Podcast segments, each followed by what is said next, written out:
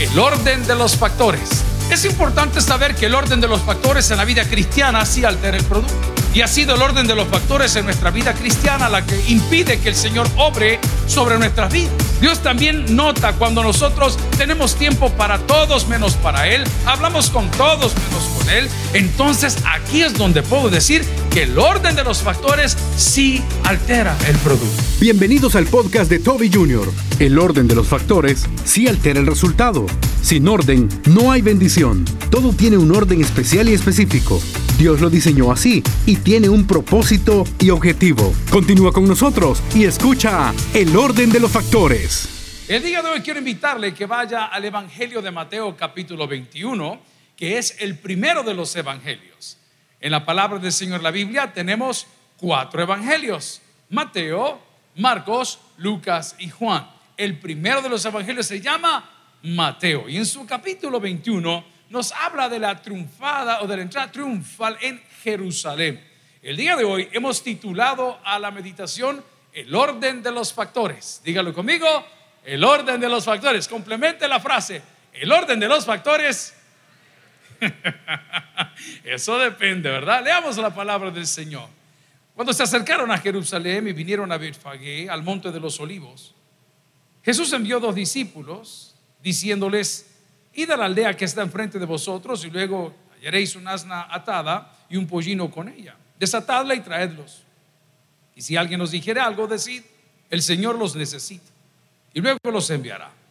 Todo esto aconteció para que se cumpliese lo dicho por el profeta cuando dijo, decid a la hija de Sión, he aquí tu rey viene a ti, manso y sentado sobre un asna, sobre un pollino, hijo de animal de carga. Oremos al Señor. Padre, gracias por este domingo de ramos. Gracias por el inicio de una semana, la semana mayor.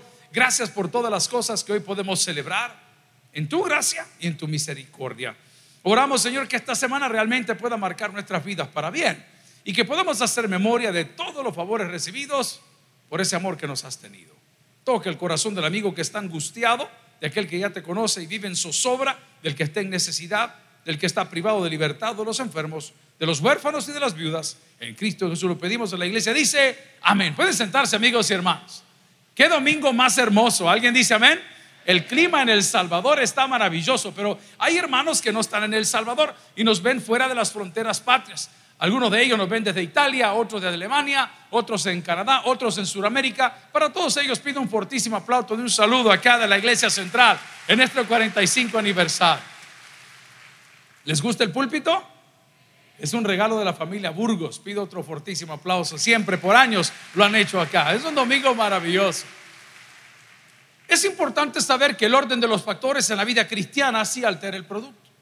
Y ha sido el orden de los factores en nuestra vida cristiana la que impide que el Señor obre sobre nuestras vidas. Muchos de nosotros hemos cometido el error y ese chiste mal contado que decíamos que nadie se pone los zapatos antes de ponerse los calcetines. Y en este caso, el día de la entrada triunfal, estamos viendo la confirmación de muchas profecías del Antiguo Testamento que el jovencito que habría de nacer de una virgen era el Mesías esperado. Los planetas se habían alineado, las profecías habían casado y la gente había entendido que las promesas de Dios de un libertador en el Antiguo Testamento se estaban cumpliendo frente a sus ojos. Lo sorprendente fue que cuando Jesús llega y vuelve ya con un liderazgo bien amplio, bien grande, muy ejercitado y respaldado por Dios, a través de aquel momento que se dijo, ¿verdad? Este es mi Hijo amado en que tengo complacencia, a Él buscad, a Él creed, a Él seguid. La gente reconocía ya que Jesús tenía un espacio en sus vidas. Lo hacían de la manera más honesta, de la manera más hermosa. Se quitaban los mantos, digamos el saco el día de hoy, la corbata, y se la tirábamos en el camino y se la poníamos y decíamos, ¡Hey Jesús! Osana en las alturas, Jesús. Nosotros muchas veces queremos que Dios obre nuestras vidas, pero no nos hemos quitado nuestras propias coronas. Esas coronas que tanto nos han costado. Esas coronas de los años, esas coronas de los logros universitarios, esas coronas del logro empresarial, son las coronas que nos impiden que Jesucristo obre en nuestras vidas porque estamos un tanto llenos de orgullo, lo cual es normal en el hombre, un poco de soberbia, lo cual causa mucha contienda para con Dios, pero son esas coronas las que el día de hoy tenemos que rendir a los pies de Cristo. Amigos y hermanos, hace unos minutos es difícil no quebrarse Es difícil no recordar, no, no añorar, no llorar, pero hemos visto la evolución de nuestra iglesia en los últimos cuatro años. Usted ve los pastores, ve los ministerios, ve el templo, ve el sonido, ve la banda, ve el bautisterio, ve los edificios y dice, esto no hubiese sido posible sin la misericordia de Dios. No estamos acá para decir, hombre, estamos cumpliendo 45 años porque somos los mejores. No somos los mejores, quizás somos los peores, pero Dios nos respalda. Quita tu corona el día de hoy y entrégala a los pies del Maestro. Esa belleza que Dios te dio, que no dura para siempre. Esa fortaleza que Dios te dio, que no dura para siempre. Ese poder económico que Dios te ha prestado por unos días, quítate esa corona y pon a los pies del Maestro. No es porque Él quiera quedarse con tus cosas de ninguna manera. La palabra del Señor es clara, que es el creador de todas las cosas, pero Dios quiere ver también tu actitud delante de Él. ¿Cuántos de nosotros hemos olvidado lo sencillo? ¿Cuántos de nosotros hemos olvidado la oración? Yo no entiendo por qué cuando nosotros vamos a sacar algún papel, algún registro de comercio, alguna visa en alguna embajada, llegamos puntuales, llegamos bañados, llegamos alegres. Y si nos dice no se puede parquear aquí, no tiene un problema. ¿Y a dónde me quedo? Usted se somete a todo. Pero cuando es el día del Señor, pareciera que nos cuesta arrancar. Pareciera que nos cuesta bañarnos. Pareciera que nos cuesta poner nuestras mejores prendas. Ayer le escribí al equipo de trabajo fue un día maravilloso desde la vigilia, todo el mundo se portó re bien, los jóvenes tuvieron sus actividades, chill day, el día de ayer hasta go-karts tenían allá afuera y, y, luego tuvimos un almuerzo con nuestra junta directiva, cada quien trabajando, pero anoche les escribía a todos mis compadres del grupo de trabajo y les dije, por favor, vengan mañana guapos. ¿Cómo tenemos que venir a la casa Señor?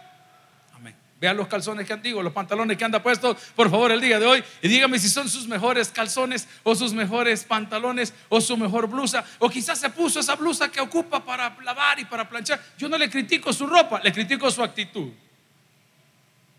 Yo no le critico su éxito, le critico su actitud para que Dios pueda obrar y los factores entren en el lugar correspondiente, nosotros tenemos que darle gloria y honra a Dios, no solamente el domingo de Ramos diciendo, Osana en las alturas, este es el rey.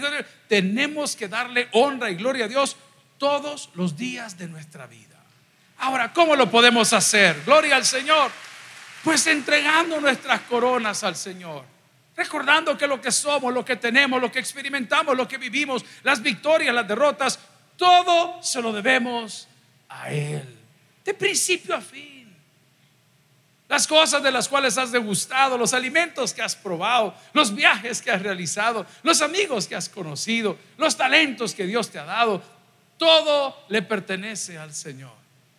Cuando tú reconoces eso, aquí viene la bendición. Dios te lo devuelve multiplicado. Dios te lo va a poner de regreso en tu casa te va a poner de regreso esa intención en el corazón. Pero estamos muy egoístas para con Dios. El tiempo alcanza para todo, pero no alcanza para Dios. El tiempo alcanza para leerme dos o tres periódicos digitales ahora, pero no alcanza para Dios. El tiempo alcanza para planificar nuestras vacaciones. Pues qué triste, en la semana mayor. ¿Por qué no las hacemos en otra fecha? Semana Santa, hermanos, aquellos que tenemos ya varios abriles, hace 20 años era muy diferente. No tomábamos corona, tomamos tic-tac. era diferente. No había tanta variedad de bebida alcohólica. Es más, cuando usted osaba salir en Semana Santa, allá por Oriente, usted se exponía porque en la carretera los hermanos, pues fuertes en la fe, colocaban piedras y troncos de tal manera que el Viernes Santo no se circulaba por ninguna carretera de San Salvador. Y ahora, ahora Semana Santa tiene otro significado. Semana Santa tiene que ver con placer. Semana Santa, no, está bien. Si, si yo no le estoy criticando lo que hace, le estoy criticando su actitud. ¿Cuántos de nosotros nos hemos ofendido porque no nos invitaron a una reunión familiar? ¿Cuántos de nosotros nos hemos ofendido porque nadie nos envió un pastel o una tarjetita o un regalito el día de tu natalicio o de tu cumpleaños? ¿Cuántos de nosotros nos hemos ofendido porque se casó uno de nuestros hijos o una de nuestras hijas y, tú enviaste invitaciones a toda la familia, a todo el mundo, y, has hecho un esfuerzo y, pagaste un, wedding planner, estos que planifican las bodas, y compraste el plato de alimento que andará entre 16 a 30 pesos, y, rentaste un lugar, y llevaste las mejores sillas, y llevaste música en vivo, y nadie llegó. Sí, Señor, pero ¿cómo es posible? Si le mandamos la tarjeta, si le pusimos esto, si hicimos lo otro. Pues quiero decirte que el día de hoy también Dios tiene sentimientos. Y Dios también se fija. Dios también nota cuando nosotros tenemos tiempo para todos menos para Él, hablamos con todos menos con Él, leemos lo que escriben todos en redes sociales menos lo que Él dejó para nosotros. Entonces aquí es donde puedo decir que el orden de los factores sí altera el producto. Nadie puede amar a Dios sin entregar su vida a Él. Todos cuando estamos en tribulaciones venimos de rodillas ante el Señor, venimos a clamar al Señor, venimos a pedir el auxilio de Dios y, claro, y recitamos, Dios es nuestro amparo, nuestra fortaleza, nuestro pronto auxilio en la tribulación. Está lindo, romántico, pero no es verdad. Algunos de nosotros en la próxima tribulación nos va a tocar hacer cola. Hay muchas veces que uno quiere pasar por el banco cambiando tal vez el pin de su tarjeta o quiere pasar sacando una plata o haciendo un depósito porque no estamos al día o hacer un pago. Ay, cuando ve la gran fila, ay, no, ¿para qué ir? Hay un pollo muy famoso allá en el centro de San Salvador que se llama pollo. ¿Y por qué es que no saben todos esto? Como que es doctrina. Esta es la mara pollo.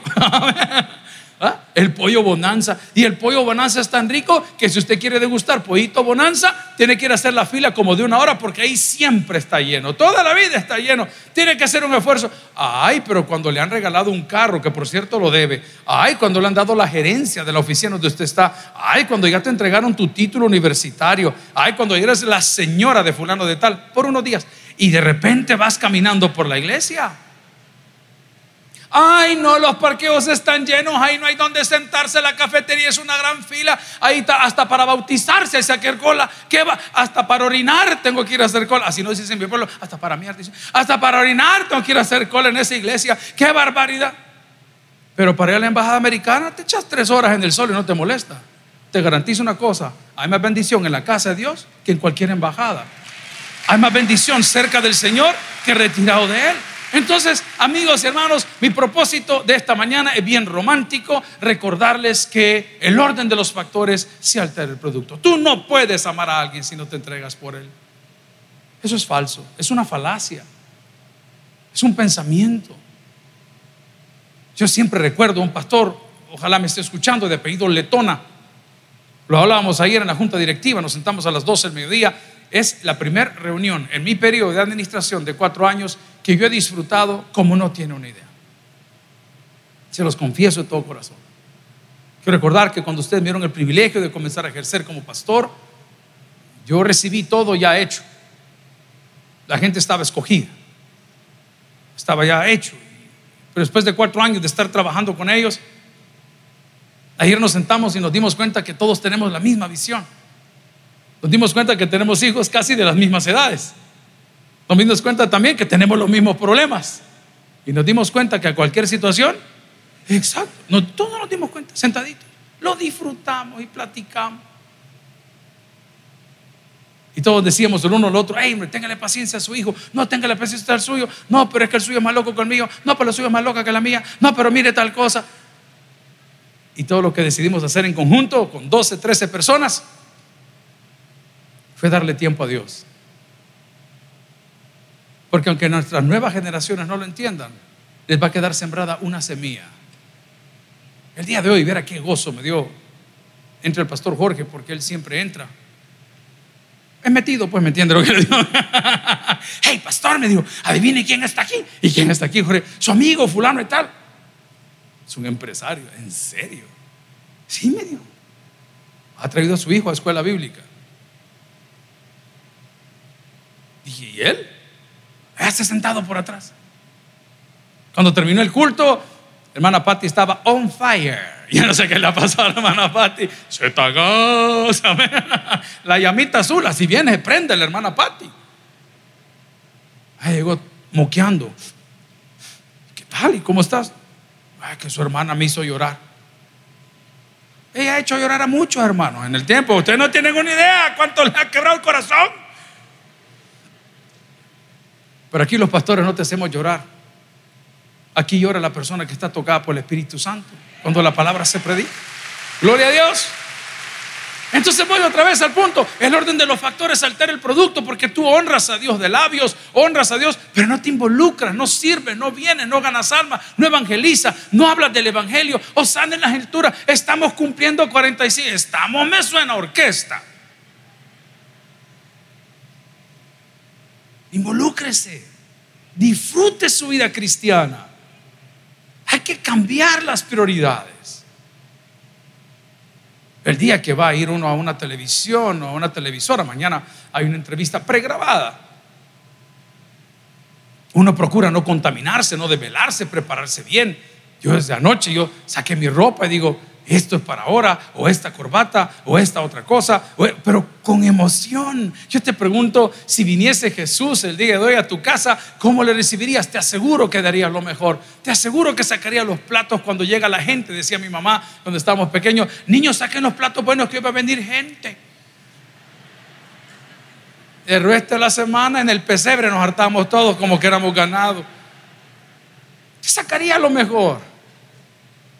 Es por eso que cuando venimos a la casa del Señor en un domingo de ramos como el día de hoy, cuando suena la primera alabanza, siéntase libre, hermano, de levantar sus manos, de cantar, de gritar, de alabar. Denle rienda suelta, no se preocupe. Si aquí nosotros no estamos para buscar a nadie. Y claro, por supuesto, vamos a encontrar dinosaurios en el camino. Si existieron, pero están extintos. Aquí nunca fue así, ni jamás volverá a ser así. Eso que te quede claro. Pero voy al punto. Osana en las alturas. ¿Qué se estaba cumpliendo? ¿Por qué la gente salía y le ofrecía sus mantos y sus cosas? ¿Qué se estaba cumpliendo? Vaya conmigo en la Biblia y busque por favor Isaías 7:14. Isaías 7, ¿qué se estaba? ¿Y por qué se emocionan tanto? ¿Y por qué van al culto? ¿Y por qué cantan tanto? ¿Y, por qué aplauden? ¿Y por qué vienen contentos? ¿Y por qué vienen pues bendecidos? ¿Y por qué tienen ganas de quedarse jugando después fútbol o comiendo algunos alimentos? Oyendo ¿Y por qué lo hacen? Pues porque el cumplimiento de sus promesas había llegado. En el Antiguo Testamento, el profeta Isaías en su capítulo 7, versículo 14 decía, por tanto, el mismo Señor os dará que dice señal. Diga conmigo, el mismo Señor os dará que dice señal. ¿Qué pasa cuando usted hizo un examen? Está esperando un correo. ¿Qué pasa cuando tiene una licitación? Está esperando un correo. ¿Qué pasa cuando quiso licitar? Está esperando una llamada. ¿Qué pasa? Hace poco nos tocó renovar la visa canadiense. Canadá es muy difícil para dar una visa. Si usted tiene algo americano es más fácil, pero si no, es bien difícil. Y le digo, Jorge, y Jorge, hagámoslo parejo, hombre, mandémoslo, vamos, y mandamos los pasaportes. Fueron tres semanas que usted no sabe qué está pasando. Fuimos a, la toma de datos biométricos, le llaman a ellos, una oficina subcontratada porque no tenemos embajada acá y hay que hacer fila y lo pasan y le hacen preguntas y ponen las huellas y después que ha entregado absolutamente todo, tiene que entregar lo último. ¿Y qué es lo último que tiene que entregar? Cuando ya le dieron, no le han dicho que sí, solo le tomaron todos sus datos, tiene que dejar su pasaporte. En ese periodo es un periodo de confianza. No se puede viajar si tiene su pasaporte, no importa si tiene papel o no, visa o no de otro lado, no puede viajar y cómo. No se puede. Yo le preguntaba, Jorge, ¿ya vino su pasaporte? No, pastor, no me ha avisado nada, ni tampoco a mí. Jorge, ¿ya vino su pasaporte? No, pastor, no me avisado nada. Ah, como la tercera vez. Pastor, me dice, ya me dieron mi pasaporte. Jorge, le digo, a mí no me lo han dado. Sí, así me dijeron, al regresar, enchuchan al tabernáculo.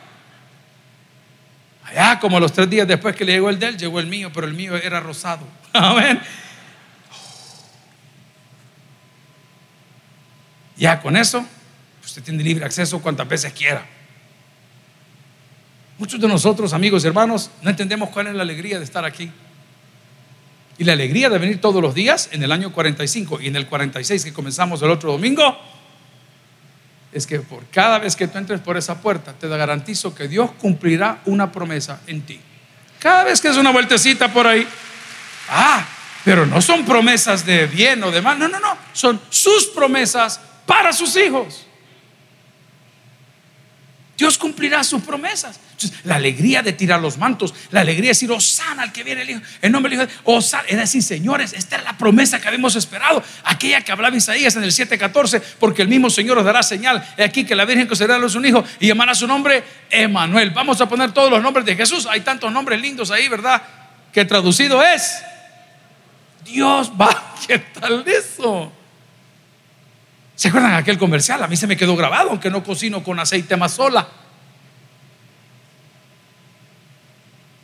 Sola no, con más sola, decía. O sea que cuando pasas por esas puertas y levantas tus manos y adoras al Señor, el Señor te recordará que aunque un ejército acampe contra ti, que aunque contra ti se levanten guerras, tú puedes estar confiado. Puedes recordar lo que dice el Salmo cuando dice, tu vara y tu callado me infundirán aliento. Aderezas mesa delante de mí en presencia de mis angustiadores. ¿Alguien recibe esa palabra el día de hoy? Esas son las promesas que Dios va a cumplir. Gloria a Dios. Cada vez que pasemos por esa puerta. Entonces, ¿por qué el orden de los factores? Porque si tal vez vienes en orden, pero no tomas en cuenta los factores. Vienes y no cantas, vienes y no evangelizas, vienes y no lees la Biblia, vienes y no sirves. Entonces, el orden de los factores te tiene en ese desorden que Dios dice, hijo, te tengo que enderezar, tienes que entender cuál es el orden. Ya los tres tipos que viven en mi casa son hombres. El viernes a las 2 de la mañana estamos en la casa platicando. Y ustedes tienen algo que decir. Y su mamá que tienen algo que decir. Dígame lo que tienen que decir. Pero cuando lo estén diciendo, quiero que recuerden que al terminar ustedes, entonces voy a hablar yo. ¿Qué tienes que decir? Te hago la misma pregunta el día de hoy. ¿Has sido las personas como lo he sido yo este año que he culpado a Dios que no me ha respaldado? Ha sido de las personas como lo he hecho yo en algún momento, decir, Dios, a mí no me respalda, Dios, a mí no me oye, todos son problemas. Yo, lo he dicho, no una, miles de veces. Pero hay una promesa en la Biblia que dice que su gracia y su misericordia son para siempre. Probablemente el problema no está en la gracia ni en la misericordia, está en el desorden de vida que uno lleva. Y donde Dios dice, te voy a llamar la atención.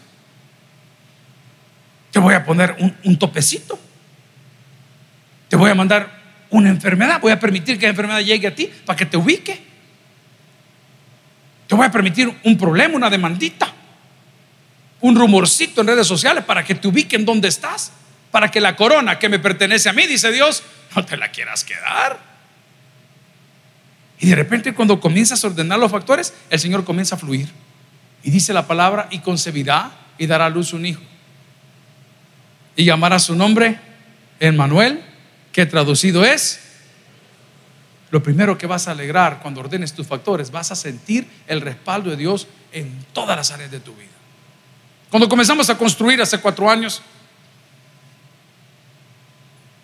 me decían algunos colegas y colaboradores y compañeros, pastor, aquí ir al banco para acá, aquí ir al banco para allá, y, digámosle al banco, y, y, digo, miren, este, solo quiero ser consciente que nosotros no somos lo que éramos. O sea, el hombre que estaba aquí tenía mucho amistades y tenía un récord muy bueno y, nosotros no van a creer. Y efectivamente, ¿no? Fuimos al banco así, mire, queremos construir tal cosa, queremos, eh, mire, este, sí, y entonces yo cuando comencé a ver eso, tomé una decisión. La decisión es algo ilógica para aquellos que son financieros, pero es lógica para aquellos que estamos en el mundo de la fe. Si Dios provee, yo construyo. Dígalo conmigo, por favor. Si Dios provee, yo construyo. Esa es mi filosofía. Por eso su iglesia está como está ahora. Si Dios provee, yo construyo. Pero vamos a ir a tocar las puertas para que lo digan, usted no es sujeto a crédito, usted no puede tener esto. No lo necesitamos. Mi Dios pues suplirá todas las necesidades que nosotros tenemos conforme a su misericordia. Gloria a Dios por él. Ah, ¿es, es malo, ¿es malo ir al banco? No, no es malo. No, no es malo. Si usted quiere ser esclavo de ellos, no es malo. Pero fue un momento donde decía, Señor, hay que ordenar las prioridades. La palabra del Señor se me acompaña en un texto más. En Isaías 9:2 nos dice por qué levantamos las manos y por qué la gente gritaba, Osana al hijo de David, Osana a ese Jesús que había sido prometido, Osana. Ahí nos dice la palabra, ¿por qué? Dice Isaías, capítulo 9, versículo 2, el pueblo que andaba en tinieblas vio, ¿qué vio? Esperanza, alegría, abundancia, multiplicación, bendición. Así dicen ahora. Es una bendición. ¿Mm? Hermano, ustedes jóvenes no vivieron eso. Pero era bien difícil cuando nosotros estamos creciendo, que a eso de las 6 de la tarde o 8 de la noche o 9 de la noche, en la época de la guerra, quitaban la energía eléctrica. En El Salvador eso dice, se fue la luz. Así se dice. Coloquialmente, se fue la luz. Dígalo conmigo. Ah, hoy resulta, si así los hicieron a muchos, díganlo con toda confianza. Se fue la luz. Y aquellos que nos tocaba hacer tareas en aquella época, sea de octavo, noveno, séptimo bachillerato, o tal vez algunos universitarios, tenían que poner una vela en la casa. Y habían unos botes, antes no sé si existen todavía, porque ahora todo viene en cosas como de presión, de... Pero antes había unos botes donde venía la mayonesa McCormick. ¿Cuántos han comido mayonesa McCormick alguna vez? Oye, hay otro montón de marcas, ¿verdad? Y sofisticado era el que comía pepinesa. Gran marica. Pero vamos al punto, era, la mayonesa. Entonces en la casa agarraban la vela, cerraban el bote, exacto, y, ponían la vela y la ponían ahí. Y estaban en el centro de la mesa y todo el mundo haciendo las tareas. Ya cuando usted casi había terminado, de repente, uh, ¡Ey! Ya vino la luz. Y era una sensación de vida. Era una sensación de esperanza. Cuando uno ha estado en el atolladero y ha estado ahí donde asustan, todo lo que uno quiere es que una persona, un abogado, alguien que conozca, un juez, alguien que le diga, no se preocupe con su caso.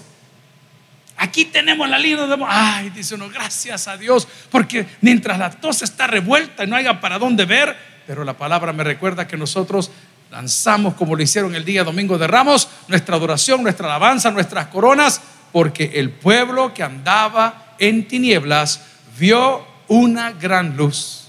A los que habitaban en la tierra de sombra de muerte, que dice la palabra, la luz les resplandeció. ¿Alguien recibe esa palabra el día de hoy? Entonces cuando te pregunten, ¿y por qué venimos? ¿Y por qué adoramos? ¿Y por qué cantamos? ¿Y por qué el domingo de Ramos? sana Porque el pueblo que no tenía una esperanza aunque la mitad de ellos o quizás más estaban confundidos, porque estaban esperando un libertador político, quizás más de la mitad.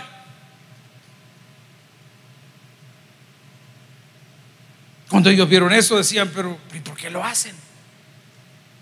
Porque cuando Cristo llega a tu vida, querido, hay una luz de esperanza. Estamos platicando con una persona que está viniendo a educación especial porque dentro de educación especial hay un ministerio de psicólogos y psicólogas y estaban haciendo un análisis a su hija. Están sacando un perfil para ver qué es, que sí, que no. Es, muy necesario, hermanos. Hay problemas que, que hay que resolverlos de esa forma.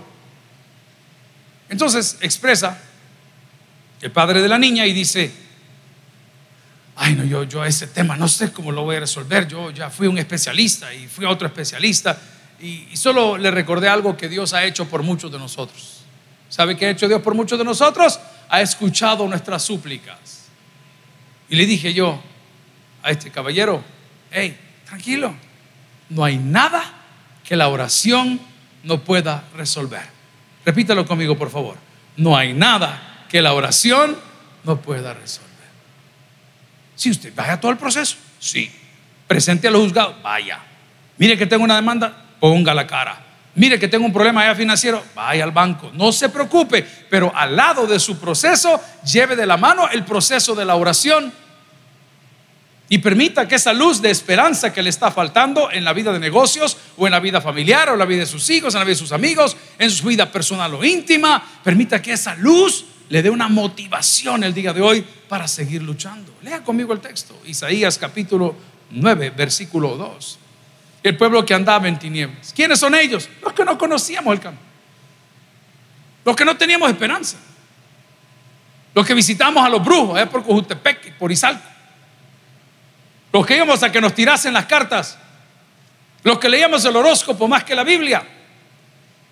Los que andamos de prestamista en prestamista.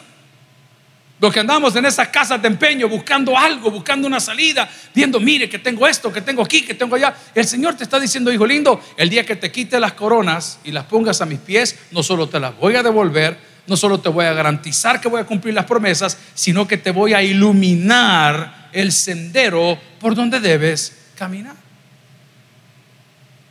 Eso nos falta a muchos.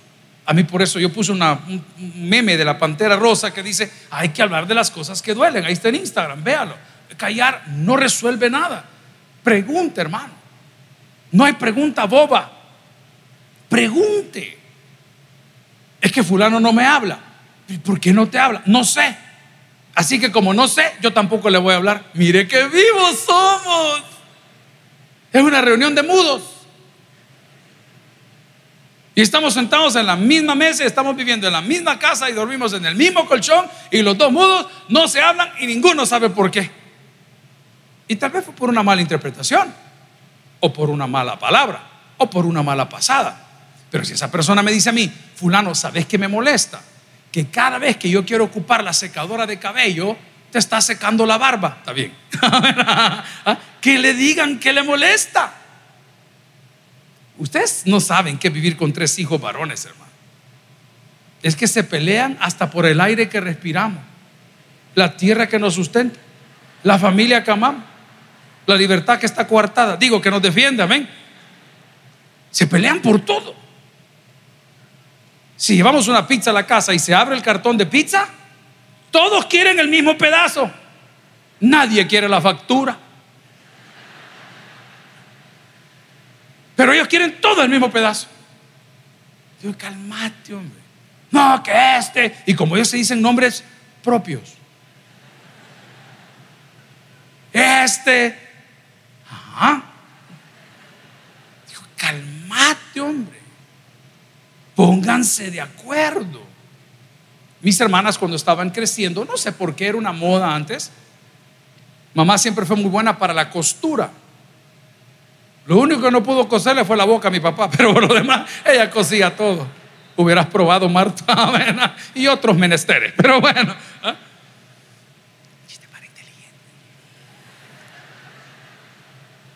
Entonces les cosían sus vestidos y tenían patrones. ¿Alguna hermana acá se recuerda de eso, los patrones para hacer vestidos? Sí, así levantan la mano. sí, como que es de los dinosaurios que le dije que se iba a encontrar. Habían patrones de vestidos y había una máquina de coser en casa. Vivíamos en Estados Unidos y mi mamá le hacía la ropa a mis hermanas. Y a mí me vestían de los fustanes que dejaban. De ahí la moda tan apretada que yo uso. Siempre fue así.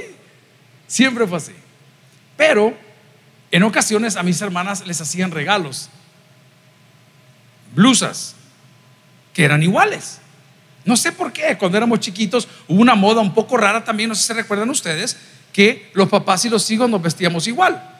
Hay otras parejas que les gusta vestirse igual. Qué bien, es como un cliché, una onda como de conectar. Hay parejas que los dos adulteran igual. Ah, son cosas así que, cosas de moda. Yo recuerdo que mis hermanas llegaron y hicieron un trato. Que me corrija aquí, hermana Patti. Y decía, vaya hermana, eh, nos regalaron esta camisa y son iguales.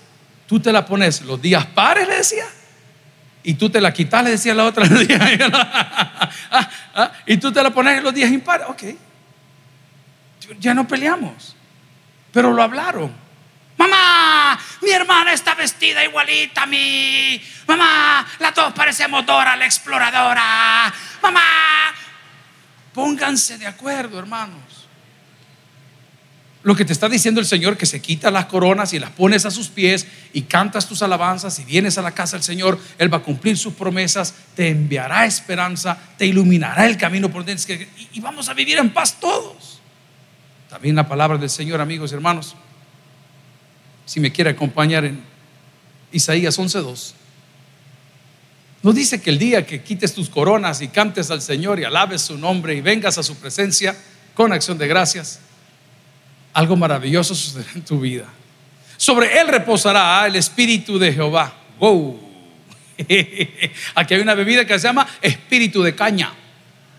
No sé de dónde es, si es salvadoreño o es guatemalteco. ¿Alguien sabe? ¿No sabe? ¿De dónde es Juvini? ¿Tú que sabes todo? ¿Tú que todo te lo bebes? ¿Ah? no sé dónde es el, el, el espíritu. No sé cómo se llama. Pero este asunto son ratitos. Eso es la borrachera. son ratitos. Yo le he contado, papá me decía, ¿y alguna vez te pusiste bolo? Mira, la última vez que dije jamás vuelvo a tomar, yo sentí que yo me iba a morir, era muy joven, trabajaba en el sol, estamos ahí en un clima horrible como es el de la Florida, nos fuimos con unos amigos, yo como no tomaba porque en mi casa no había alcohol, entonces no era como algo, ah, whatever, pero con la gran patinazón y la fregazón, dale, no seas así, mete. Hermano, yo sentí que me moría, no quiero mentir, en el momento que estaba en la ingesta, en la fregazón con los amigos, uno no siente. Lo primero que siente es la cuenta. Después de la cuenta viene ese bajón terrible que su cuerpo está deshidratado y necesita beber agua. Así que si el diácono está tomando agua con hielo, ya sabe cómo es el volado. Pinche bulo. Voy al punto. Sobre él reposará el espíritu de Jehová, espíritu de sabiduría, espíritu de consejo y de fortaleza, espíritu de conocimiento y de temor de Jehová. ¿Y por qué celebran? Pues? ¿Y por qué gritaban, sana al que ven? Porque todas estas profecías estaban casando una por una y se estaban dando cuenta que el orden de los factores se altera el producto. Porque quien no conocía los factores o quien tenía los factores de eso, ¿y por qué cantan? Pues? ¿Y por qué le dicen eso? Pues? ¿Y por qué pide el burrito?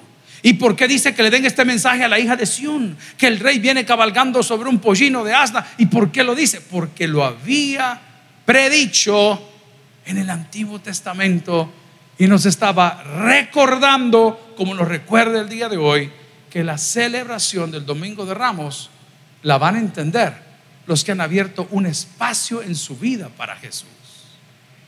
La pueden celebrar todos. ¿No le ha pasado a usted a un amigo que canta canciones en inglés y él no habla inglés? Había una canción en los años 90, 80 que decía, Dance a little bit closer moving in like this, a little bit closer. Baila un poco más cerca, bailando y acercándote de esta manera. Y su amigo que no habla inglés, él la cantaba. Dance arriba del closet. Pero él está cantando, él no sabe ni qué está cantando. Pero él está bailando el perreo del sucio.